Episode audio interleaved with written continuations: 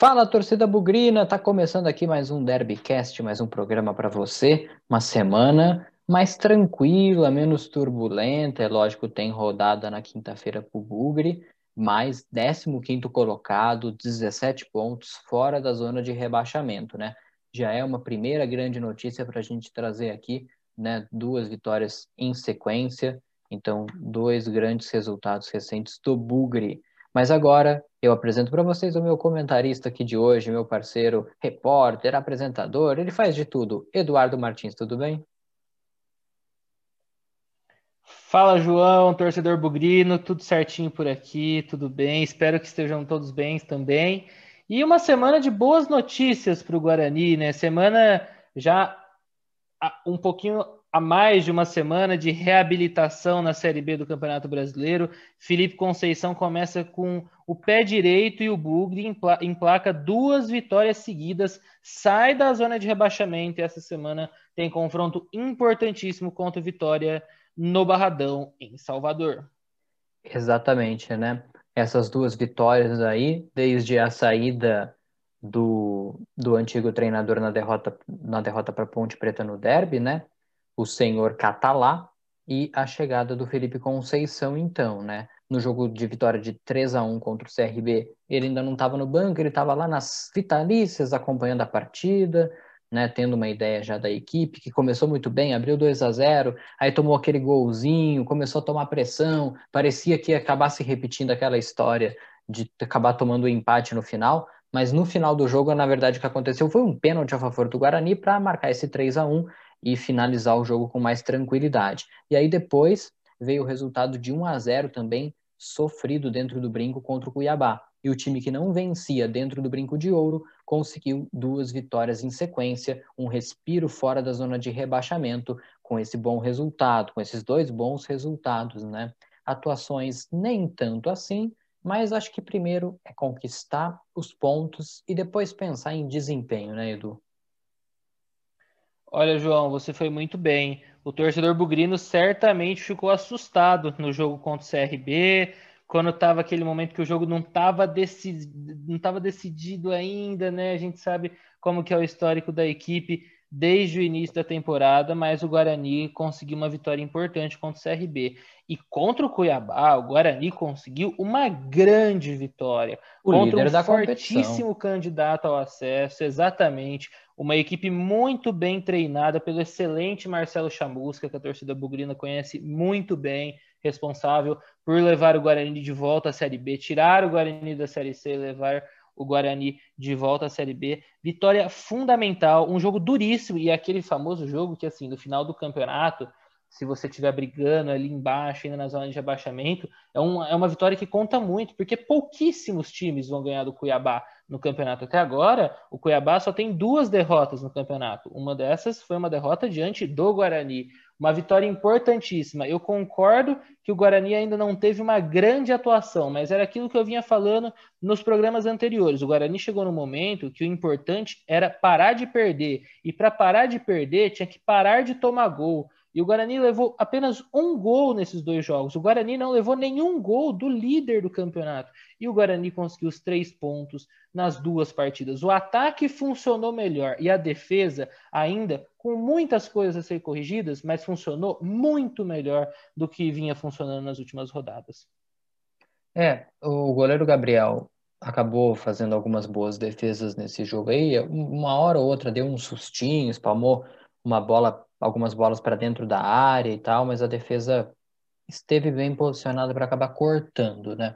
Eu acho que essa posição de goleiro, ela depende muito da confiança. E estão dando confiança para o Gabriel. Isso é bom. Um goleiro jovem ainda, que não tinha tido oportunidades na sua antiga equipe, o Atlético Paranaense, e vai ganhando rodagem dentro do Guarani. Pensando no caso dele, é algo positivo, né? É, de outros pontos assim que eu analiso. A, a, expulsão do Bruno Sávio, que foi um negócio assim ridículo, né? Ele tinha entrado no jogo, ele voltando aí de lesão, entrando no lugar do Giovani, é, acabou sendo expulso num lance assim, né? Ele para enrolar o jogo caiu no gramado, aí o juiz acabou expulsando ele por enrolação, né? É difícil a gente ver um caso desses, né? De expulsão por, por enrolar o jogo, né? Aliás, ele não foi expulso direto, né? Ele tomou o segundo cartão amarelo, diga-se de passagem. É, mas é um caso difícil. E também acho que é algo que acabou, é, não, não digo facilitando, mas Luiz Gustavo, né, que jogou aqui no Guarani como zagueiro na época, agora jogando como volante no Cuiabá, foi expulso também no final do primeiro tempo. Então, né, apesar de que, mesmo com a menos, o Cuiabá ainda foi melhor é, na segunda etapa, mas mesmo assim, né, ter um jogador a mais durante boa parte do tempo acaba fazendo a diferença. E um belo gol também, outro destaque agora positivo que eu dou, é do Bidu, que vinha fazendo partidas ruins no derby, ele foi muito mal, foi um dos piores, né, na nossa análise, é, e de muitos companheiros da imprensa também. Acredito que dentro do Guarani também muito se conversou com ele, e foi um gol importante para ele também retomar a confiança e, e, ver que ele é o titular do Guarani, apesar da chegada é, de outro jogador ali para dar uma concorrida ali com ele, né, o Eric Daltro, mas é, é algo que vai dando confiança para um jogador importante e de qualidade. Eu gosto muito do Bidu, eu acho que ele tem um bom futuro pela frente. Olha, João, vamos por partes, primeiramente, né? Eu queria falar um pouquinho sobre o goleiro Gabriel Mesquita.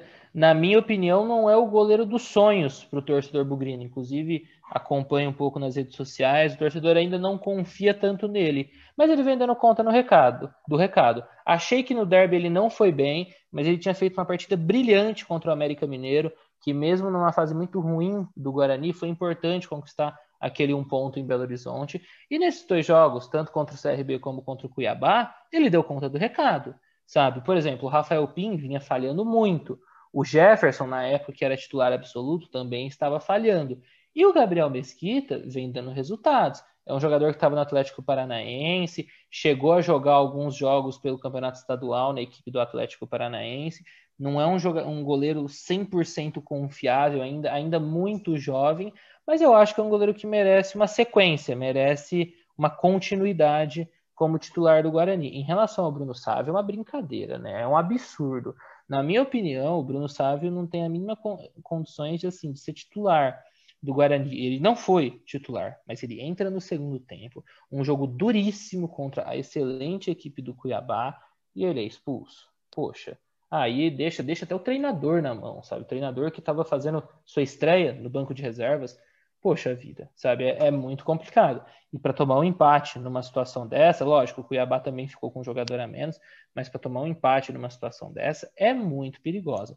E o Bidu é um jogador que eu gosto muito também, mas é aquela, é aquela velha frase que o técnico Mano Menezes disse uma vez sobre o lateral André Santos. Muitas vezes para marcar é um Fusca, mas para atacar é uma BMW. E é um pouquinho disso com o Bidu também. Né? É um, é um jogador que tem dificuldades na marcação, mas no ataque muitas vezes se sai bem. E se saiu muito bem nesse jogo contra o Cuiabá, sabe? Então, assim, acho que merece todos os elogios, uma excelente partida do Bidu e volto a falar, uma vitória importantíssima do Guarani e é aquela vitória que recupera a confiança também, sabe? Na minha visão, muita coisa ainda precisa ser feita nessa equipe. A equipe tem vários problemas ainda precisam ser corrigidos, principalmente no setor defensivo, que é um setor que eu ainda não confio muito. Eu quero ver uma sequência de boas atuações da dupla Valber e Didi, do Pablo ou do Cristóvão na lateral direita, né? O Cristóvão está lesionado agora. Eu quero ver uma sequência melhor, assim, para conseguir confiar mais na defesa do Guarani sabe? Mas eu acho que é, é bem positivo. O Júnior Todinho voltando a jogar bem, dando assistência, sabe? Ainda não conseguiu voltar a balançar as redes, mas dando assistências, participando de momentos importantes. Eu acho isso extremamente positivo também. Só uma coisa que eu não consegui entender: o porquê do Murilo Rangel ser reserva. Era aí que eu queria chegar. Lá, inclusive a gente.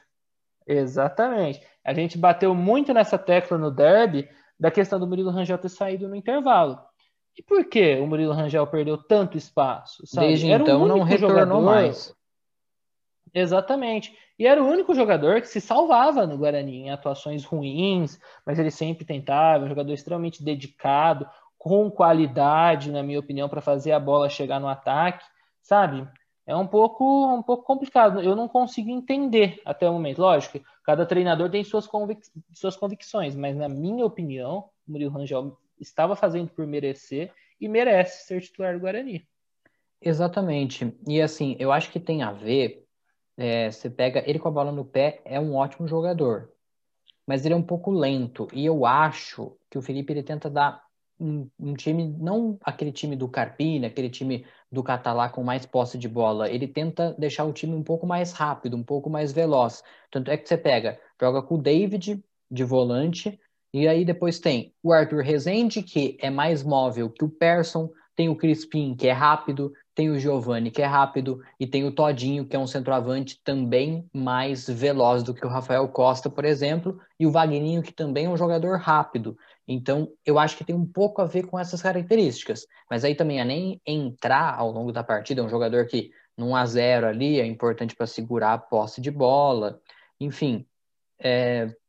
mas eu acho que a gente tem que tem que acreditar um pouco também no trabalho do treinador que está chegando. Às vezes ele está com algum incômodo, assim, que não foi divulgado. Enfim, é difícil da gente ficar imaginando possibilidades e tal, é... mas em defesa do Felipe, né, do novo treinador, eu imagino que seja isso, de tentar deixar um time um pouco mais leve, um pouco mais rápido, um time com menos posse de bola, com mais contra-ataque. Enfim, acho que pode ser isso. Porque aí também, você colocar ele no lugar do Crispim é complicado. No lugar do Arthur Rezende, ele já não vai marcar tanto quanto o Arthur ou quanto o Persson. Se colocar ele no lugar do Giovanni, o time perde velocidade. A mesma coisa do Vagninho.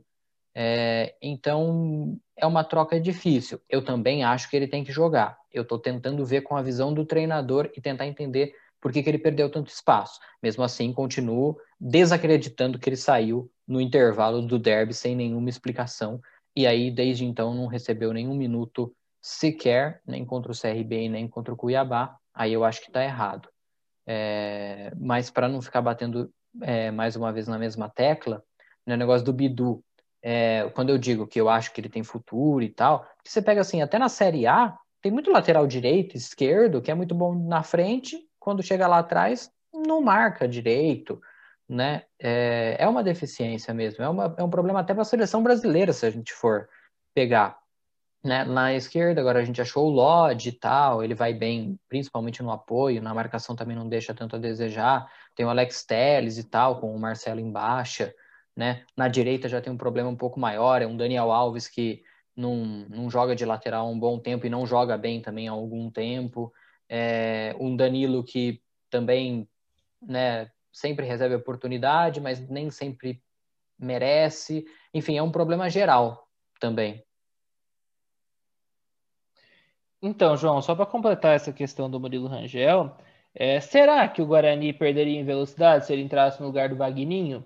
Eu acho o Wagner um bom jogador, mas não vejo ele com grandes atuações assim, sabe? Eu gostaria muito de ver um desenho com no, no meio-campo com David, Persson ou Arthur Rezende, na minha opinião, Persson nesse momento que ele tá jogando muito bem. Crispim pela direita, Murilo Rangel centralizado, Giovani pela esquerda e Junior Taldinho no ataque. Eu acho que seria interessante, sabe? Mas volto a falar, acho que o, o Murilo Rangel pode ajudar muito o Guarani na minha opinião, sabe? Acho que é um jogador que pode ser melhor aproveitado nessa, nessa sequência de temporada. Eu queria fazer uma observação também, volto a falar mais uma vez. Nada contra o atacante alemão. E nada, não tem exatamente a ver, assim, ele não ter entrado nesses dois jogos e o Guarani ter vencido. Mas eu acho que o Felipe Conceição está sendo justo agora, sabe? Com as atuações que o alemão vinha apresentando, não tinha sentido ele entrar, sabe, na equipe do Guarani. Ele não vinha apresentando algo que justificasse isso, sabe? E ele não entrou em nenhuma dessas duas vitórias, inclusive foi até divertido com cartão, com cartão amarelo no banco de reservas nessa vitória por 1 a 0 contra o Cuiabá, sabe? Algo que eu criticava muito do Catalá, de insistir toda vez Guarani perdendo, colocar o alemão sabe? Eu acho que tem alternativas melhores, porque é um jogador que até o momento, no início da temporada, desde o início da temporada, não conseguiu mostrar um futebol que justifique ele estar vestindo a camisa do Guarani, sabe? Então acho que é uma observação importante E o Felipe Conceição está sendo mais justo do que o Catalá vinha sendo, na minha opinião. Volto a falar, nada contra a pessoa alemão. Mas em campo até agora, ele não fez nada que justifique a entrada nas partidas. Eu acho que assim, é, é que agora também, com o Rafael Costa sendo opção e tendo o Todinho, né, você acaba tendo dois jogadores já para essa posição. E mais o Vagninho, que também pode vir a jogar por ali. Então é, é natural que ele perca um pouco de espaço. Acho que nos jogos que ele estava entrando, tinha sempre uma opção, pelo menos uma opção a menos. Ou alguém estava suspenso, ou alguém estava machucado. É... E aí você está perdendo o jogo, você olha para o banco e fala, vou tentar colocar o centroavante, né? Por mais que não esteja em boa fase, né? É tipo uma lembrança que me vem assim rapidamente. O Dunga na Copa em 2010 tomou a virada para a Holanda, ele olhou para o banco, ele tinha levado o grafite, ele tinha levado outros jogadores assim que ele olhou para o banco e não teve confiança de colocar. Mas talvez se ele tivesse colocado o grafite, o Brasil poderia ter achado um gol. Então é tipo, ou, ou eu não mexo, se eu não mexer, eu vou tomar a crítica. E se eu mexer e mexer errado, eu vou tomar a crítica também. Então é, é até difícil. Talvez seja melhor pecar por tentar do que por não tentar. É, mas eu, eu, concordo, mais uma vez, igual do, do Murilo Rangel, tentando olhar pela cabeça do treinador. É, o porquê fazer isso, mas também discordando. É, eu tô muito bonzinho hoje, eu acho. Ah, você está um doce, podemos dizer. mas então agora eu vou ficar amargo. Presta atenção. Vixe. Olha, é o seguinte. Se eu trabalhasse no Guarani hoje, eu abria o olho. Não é porque está em 15 com 17 pontos, dois pontos a mais que o Figueirense, que é o primeiro, é o primeiro time dentro da zona de rebaixamento, eu estaria tranquilo. E óbvio, eles não estão tranquilos. Mas se você observar, o 16 é o Náutico, com um jogo a menos. Tem 15 pontos. Se ganhar o jogo a menos, já passa o Guarani, 16. E dentro da zona de rebaixamento, apesar do mau momento, você tem um Cruzeiro que eu posso ficar igual o ano passado, ai, assim. Ai, o Cruzeiro não vai cair, o Cruzeiro não vai cair, o Cruzeiro não vai cair. Quando eu vi, caiu. Mas eu, sinceramente, acho muito difícil que ele caia para a Série C. Com os jogadores que tem, agora o Filipão, Por mais que eu tenha vários, que, várias questões contra o Filipão, é, eu não contaria com isso. Eu acho melhor não contar com isso, entendeu? Por mais que, nossa, são 13 pontos, tá muito mal, não ganha de ninguém, não consegue somar ponto e tal eu dava uma segurada. Igual outro dia também, em outro programa, que eu falei, ah, o Sampaio Correia lá é o penúltimo, mas tem um monte de jogo a menos. E, e ganhou vários desses jogos, está lá em 11 primeiro 21 pontos. Então, é bom abrir o olho também com esse Náutico, que tem um jogo a menos, e com o Cruzeiro. O Oeste, acho que já foi, com todo respeito. É, o Botafogo também tem uma equipe limitada, o Figueirense, eu confio muito no trabalho do Elano, mas não tanto nos jogadores do Figueirense, porque eu acho que o Elano ele tem boas ideias, mas é difícil também você conseguir propor tanta coisa com um time limitado. A equipe do Náutico também começou até melhor o campeonato, acabou dando uma caída. É... Enfim, tem vários times na briga. E esse jogo com o Vitória é muito importante, porque o Vitória é o 13 terceiro com 19, o Guarani tem 17. Uma vitória são 20 pontos, passa o Vitória. E aí o Vitória passa também a olhar um pouco mais para baixo ali na competição. O Vitória que trocou recentemente de treinador, né? Assumiu o, o Eduardo Barroca e é um bom treinador, mas é, é um time também que tem algumas dificuldades. Não fez um bom campeonato baiano também, enfim. O Guarani tem várias equipes que vão brigar ali com ele ali no campeonato. Mas eu abri o, o olho para esses times que têm jogos a menos, como foi o caso então do Sampaio, que acabou acontecendo dele conseguir se recuperar. E também tem o Náutico aí e esse Cruzeiro que eu evitaria contar com o rebaixamento dele. Você está confiando mais no Cruzeiro do que o torcedor cruzeirense, hein? Ah, eu, eu, eu, eu gosto do time, assim, dos jogadores, é, mas igual o ano passado, assim, também. Eu achei que não ia cair, eu achei que não ia cair, e quando vi, caiu. Mas, tipo, tá muito, tá muito cedo ainda, são 16 rodadas, sabe? Deixa pra ah, se lá na vigésima oitava, faltando 10 para acabar, tiver lá dentro ainda, tiver ali brigando também, aí beleza, você coloca na conta. É, mas eu, eu não colocaria o Cruzeiro nessa conta ainda, sabe? É melhor pecar pelo excesso, tipo, vamos somar logo tantos pontos para não precisar correr atrás depois. Ah, eu concordo com você. Eu fiquei cornetando você, mas eu concordo com você. Ah. Eu acho difícil o Cruzeiro ser rebaixado também. O momento é muito ruim. Na minha opinião, o Cruzeiro tem time. Se você for olhar os jogadores, tem time para subir, na minha opinião. Mas os problemas são tão grandes, tão grandes, tão grandes, que dá até para entender o clube estar tá nessa situação. Sabe? Mas com a chegada do Filipão agora, acho que a tendência é o Cruzeiro escapar logo, logo, pelo menos da zona de rebaixamento. Se vai subir, eu acho que já é outra coisa. Acho muito difícil. Mas a tendência é que, pelo menos da zona de rebaixamento, escape rapidinho, eu acho, sabe? Mas o, o Guarani, o importante para o Guarani é saber que o Guarani saiu da zona de rebaixamento, mas não está livre do rebaixamento. O Guarani, antes de começar, por exemplo, se ganhar do Vitória, já vai ter gente falando: olha, acho que vai dar para conseguir um acesso. Não, é. tem que ter muita calma, sabe? Muita calma. Primeiro, já saiu da zona de rebaixamento. Se firmar fora da zona de rebaixamento, continuar se afastando, sabe? Daqui 10 rodadas, se tiver entre os 10 primeiros, aí sim, começar a pensar: poxa, ó, se eu ganhar esse jogo aqui, dá para sonhar com acesso. Se eu ganhar aqui, dá para sonhar com acesso, sabe? Então, acho que tem que ser um passo de cada vez, sem ilusão, sabe? E esse jogo do Guarani contra o Vitória, considero um jogo difícil no Estádio Barradão na próxima quinta-feira, mas é um jogo que dá para o Guarani beliscar pelo menos um empate, na minha opinião, sabe? Lembrando que o Guarani é uma equipe agora que está com uma confiança muito maior do que vinha tendo nas últimas rodadas por causa dessas, desses dois últimos triunfos. E o Vitória não tem assim nenhum grande jogador. É uma equipe com jogadores interessantes. Tem travante é o Léo Ceará, que faz uns, alguns gols. Tem o Thiago Carleto na, na lateral esquerda, que é um lateral experiente, já jogou em equipes da capital, de São Paulo, do Rio de Janeiro, sabe? Tem alguns jogadores conhecidos, Gerson Magrão, que passou pelo futebol campineiro ano passado, sabe? Alguns jogadores conhecidos, mas não é um time de encher os olhos. Acho que dificilmente pode até em algum momento brigar por acesso, mas acho que não consegue subir, sabe? É um jogo que dá para o Guarani beliscar pelo menos um empate lá em Salvador. Jogo difícil, jogo difícil, mas dá para beliscar empate, dá para sonhar com um bom resultado, sim. Sabe, o mais importante de tudo, na minha opinião, é isso: é o Guarani estar com uma confiança, estar fortalecido, sabe? Isso é fundamental para uma equipe que estava tão em baixa como o Guarani nas últimas rodadas. É, tentando fazer um prognóstico aí para as últimas rodadas antes de terminar esse turno, né? É, vamos supor, garante esse empate lá, aí um ponto.